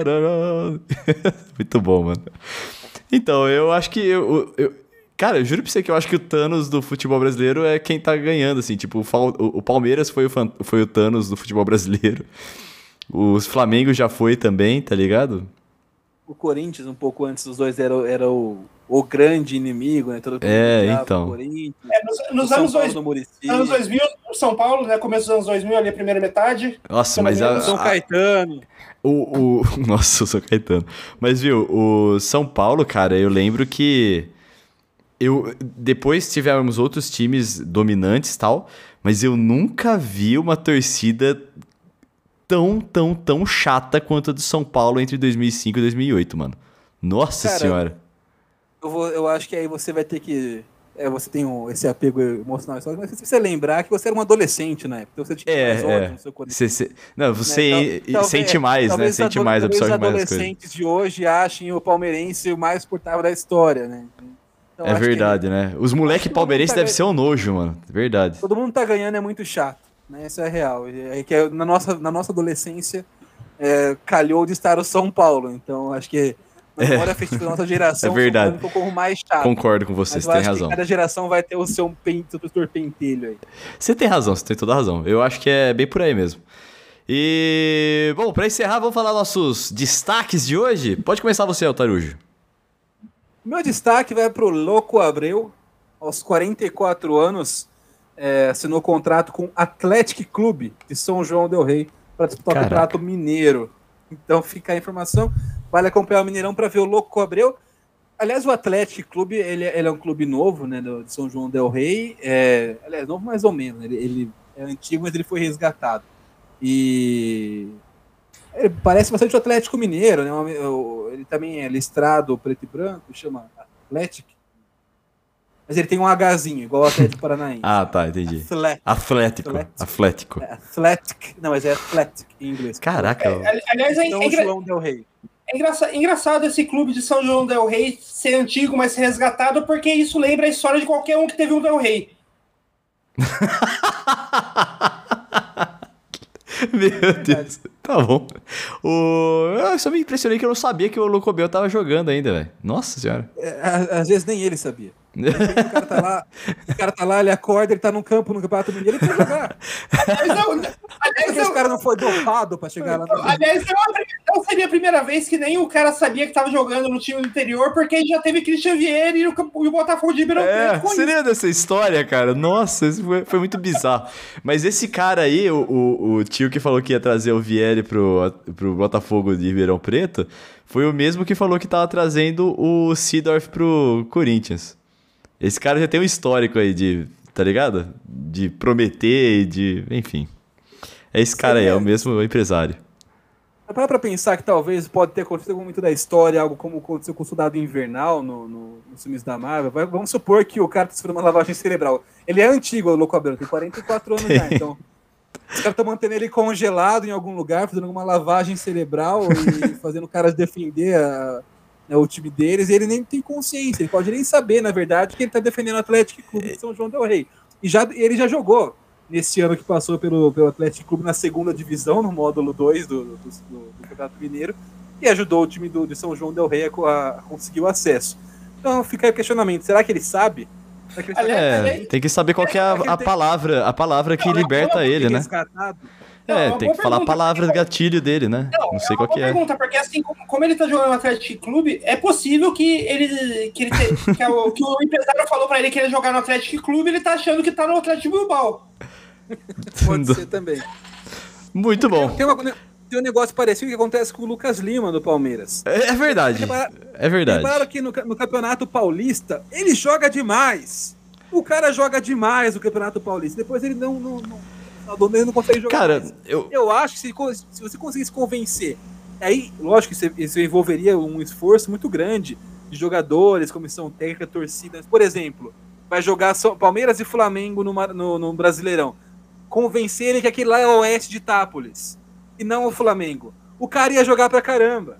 Você pega um uniforme parecido ali e fala assim, ó, é, é, é, Paulistão, esse ano vai ter mais Paulistão, não vai ter brasileiro, Lucas Lima. Esse aqui é o Oeste, Flamengo. Aí você, você muda lá o placar, né? Tem que fazer todo um processo de, de lavagem cerebral. Pra, se você conseguir não, mas... enganar o Lucas Lima certinho. Não, mas, mas será que o brasileiro ele pode fazer isso? O cara vai pegar, sei lá, o Argentina, você fala, tá jogando Cacatanduvense, cara. É, ô, ô Taruji, mas será que o, o problema o, o, o, problema do Lucas Lima é referente a, aos times que ele enfrenta ou é referente, tipo, à época do ano? Porque a gente tem que lembrar, tipo, ele é Lucas Lima, Lima é uma fruta, ele pode, é, é tá, tá, no DNA, tá no Caraca, DNA dele. velho. Só, pode, só tá, pode ser só, sazonal. Análises. O DNA dele só tá bom pra consumir durante três meses do ano.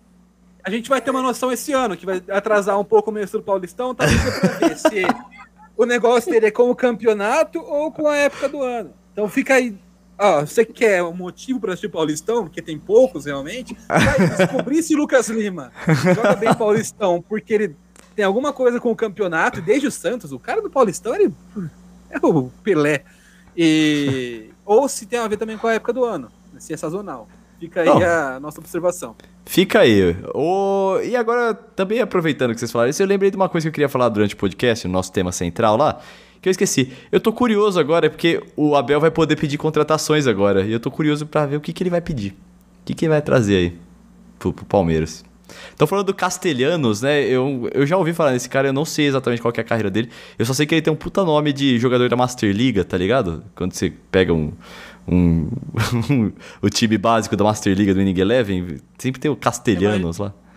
É, é, parece muito até o próprio Castolo, né? Que é da... Castolo, grande craque ali. Sim, mas, mas poderia ser certamente um jogador genérico, né? A gente tinha o Ordaz dominando, aliás, que time Nossa, o Ordaz era foda, velho. Nossa. Eu gostava do Ordaz, eu gostava do Dominanda. Kelsen. O, o, Chimeles, o goleiro. O, o. Chimeles. Eu, eu, jogava com o Ivanov no gol. Oh, o Ivanov, cara, ele foi o último que eu vendi, assim, tá ligado? Na reformulação do time, porque ele era útil ainda, de algum modo. Ele foi, ficou muito tempo no meu time.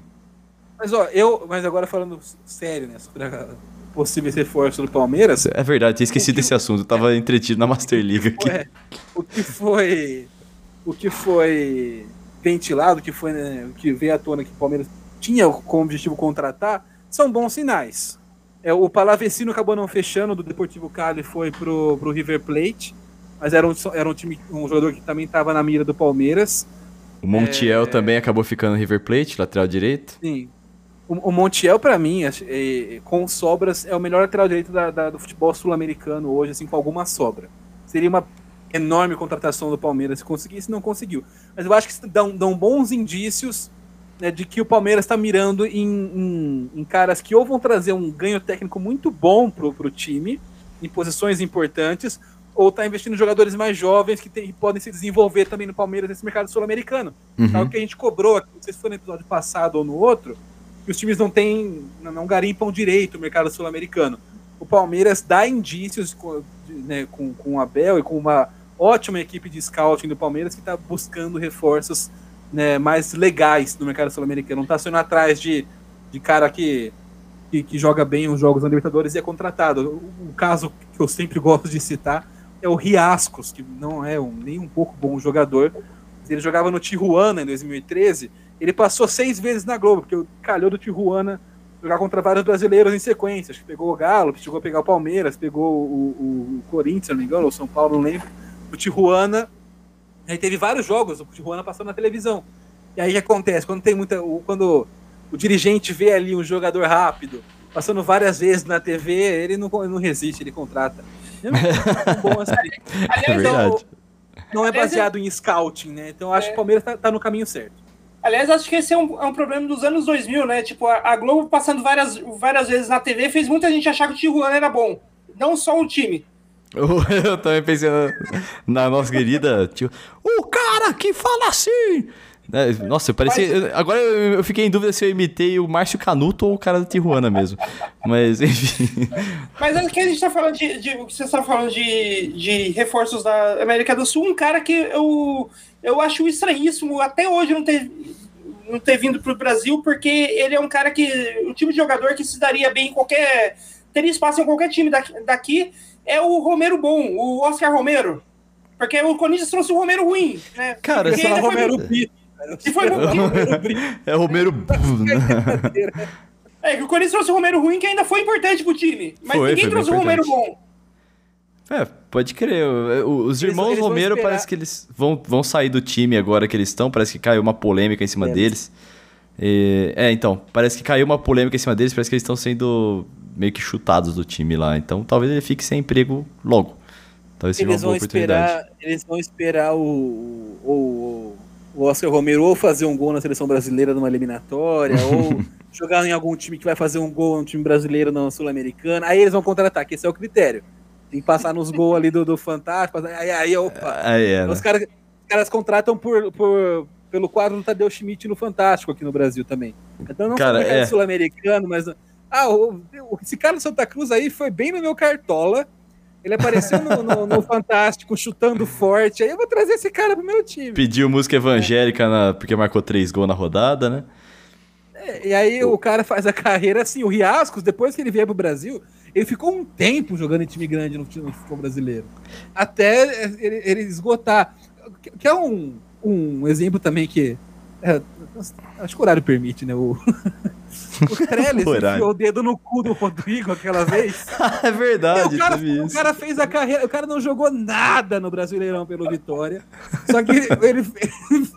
Ele, não, ele, não, ele tomou uma dedada do- no, no cu do Rodrigo. E aí ele sofreu o, o, o pênalti. O Rodrigo foi expulso. A Ponte Preta foi rebaixada e o Vitória.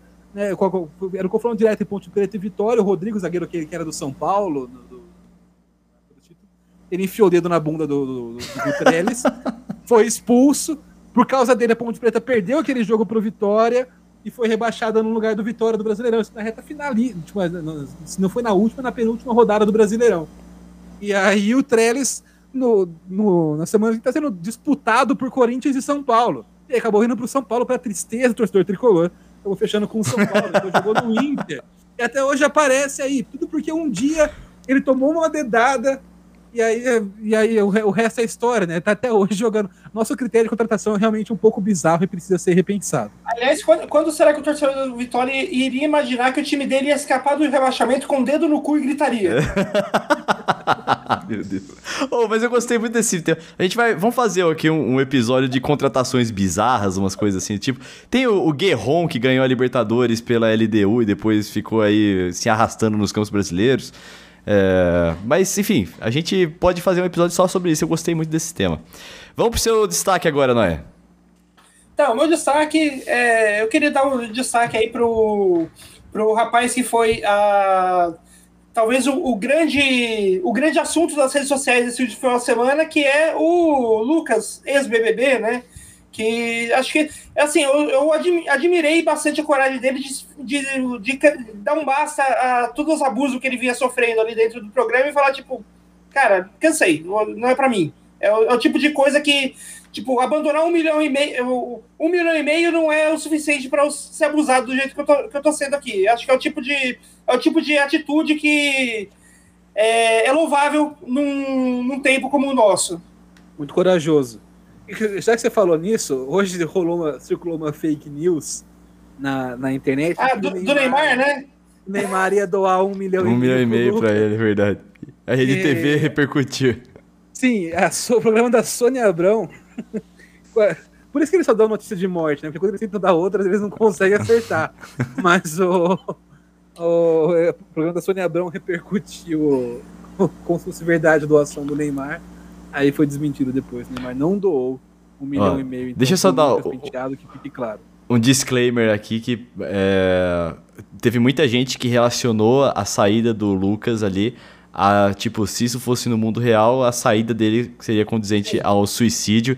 Então, gente, é, Assim, saúde mental é coisa séria e, e, e é isso. Se você tiver pensamento Torcedores, assim, calma. é, Sim, torcedores, assim, calma. É, É, tipo, só a isso. gente, a gente, é, a, gente, é, é, a gente sabe que muita gente relacionou ao suicídio, mas no caso eu tô dando meu destaque porque eu tô relacionando a saída dele ao fim do relacionamento abusivo. Sim, ele, sim, ele, exatamente. Ele percebeu que, tá no rela- que tava no relacionamento abusivo e, resolveu- e resolveu cortar aquilo pela raiz. Que é algo que Perfeito. muita gente que tem relacionamento abusivo demora anos para conseguir e muitas vezes não consegue, né? Boa. Sim, uma é isso aí. analogia muito, me- muito melhor mesmo. Eu Aham. acho que uma quando fala de suicídio, essas coisas, e. e É, então, eu só tive. Eu só Vai- chamei isso aqui pra tem aí deixar mais claro. Como É, solução, é, então é legal. Exato, exato.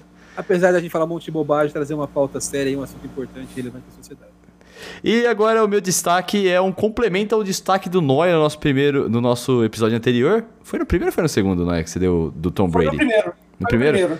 Que o Tom Brady foi campeão mais uma vez do Super Bowl. Ele já tem. É a, é a franquia mais vencedora de Super Bowls. Do, é a Tom Brady. Não tem nenhum time que tem mais Super Bowls que ele.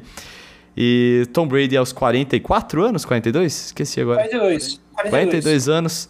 É o campeão mais velho do Super Bowl. É o maior campeão da história do Super Bowl. E se credencia aí a talvez ser o maior atleta da história, assim. ent- Entrar no panteão que tá aí o Pelé, que tá aí o Michael Jordan. é, agora tem Tom É, eu acho que ele já tava nesse panteão, né? Ele só tá se, se reafirmando, né? É.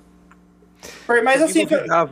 É, o que, eu- o que eu acho engraçado é que, tipo, o, o Brady, ele, o Brady ele foi campeão é, no, pelo Bucks junto com o Gronk, que foi outro cara que é o Gronkowski, que Uhum. ajudou muito ele na final lá, e os dois saíram rechaçados do Patriots um, ano passado. Ah, mas eles saíram porque queriam também. Eles não. Não, então, mas, o tipo, Brady tava porque- cansado, sabe? Não, eles saíram porque queriam, mas o, o técnico do Patriots lá, o Belichick, não fez esforço nenhum pra manter eles lá. O Bill Belichick, Então, tipo- sabe o que, que ele é, cara? Sabe aquele técnico do mal de, de filme da sessão da tarde, de esporte, assim, de criança? é o Bill Belichick. É, é esse cara. Mas, mas quase todos os técnicos da NFL são esse cara, né? É, Eu achava É, que isso era um negócio de personagem de televisão, mas não, você vai ver, os caras têm essa cara mesmo, né? De, de estadunidense. Não, mas o Bill, o Bill Belichick, ele, ele é assim mesmo. Ele é o cara do mal, tá ligado? Fa- Faz tudo pra vencer, tá ligado? É... aliás, eu- da- das histórias dele, eu adoro o Deflate Gate. é Deflate Gate. Então, esse... é ótimo. E Respinga do, desse respinga do Tom Brady, cara. Eu acho triste, tá ligado? Que ele, ele pega umas histórias assim. O Deflate Gate é quando é, acusaram o Patriots de é, esvaziar as bolas que iam ser usadas nos ataques do, do time oponente deles no Super Bowl. Que daí elas viajariam menos, elas ficariam menos e, e o time avançaria É, e- menos. E o peso pra lançar ela é completamente diferente do que o Sim. cara treina pra jogar, né? É isso aí. Vambora então, galera? Então, Só um destaque pra, pra aproveitar. Já o- foi seu destaque, deixa pro próximo. Guarda aí. Tô, tô Tom brincando. Brady, Tom Brady aí. Tom Brady tá no- nesse hall da fama, né? Nesse de, de grandes nomes de esporte, mas ainda não passou a Gisele Bündchen em importância, ainda é o marido. O Giselo. O grande Giselo. E É nóis, então. Pode jogar no Atlético Clube, São João do Rio. Estou. Nossa, cara. Você viu ele falando em português um pouco lá? Papai não sabe nada? ele, ele deu uma entrevista que perguntou: e aí, como é que tá seu português? Eu falei assim, cara, eu não falo, não entendo muito bem. É, entendo algumas coisas, como por exemplo, quando a Gisele fala para as crianças que papai não sabe nada, eu sei que eu não sei alguma coisa.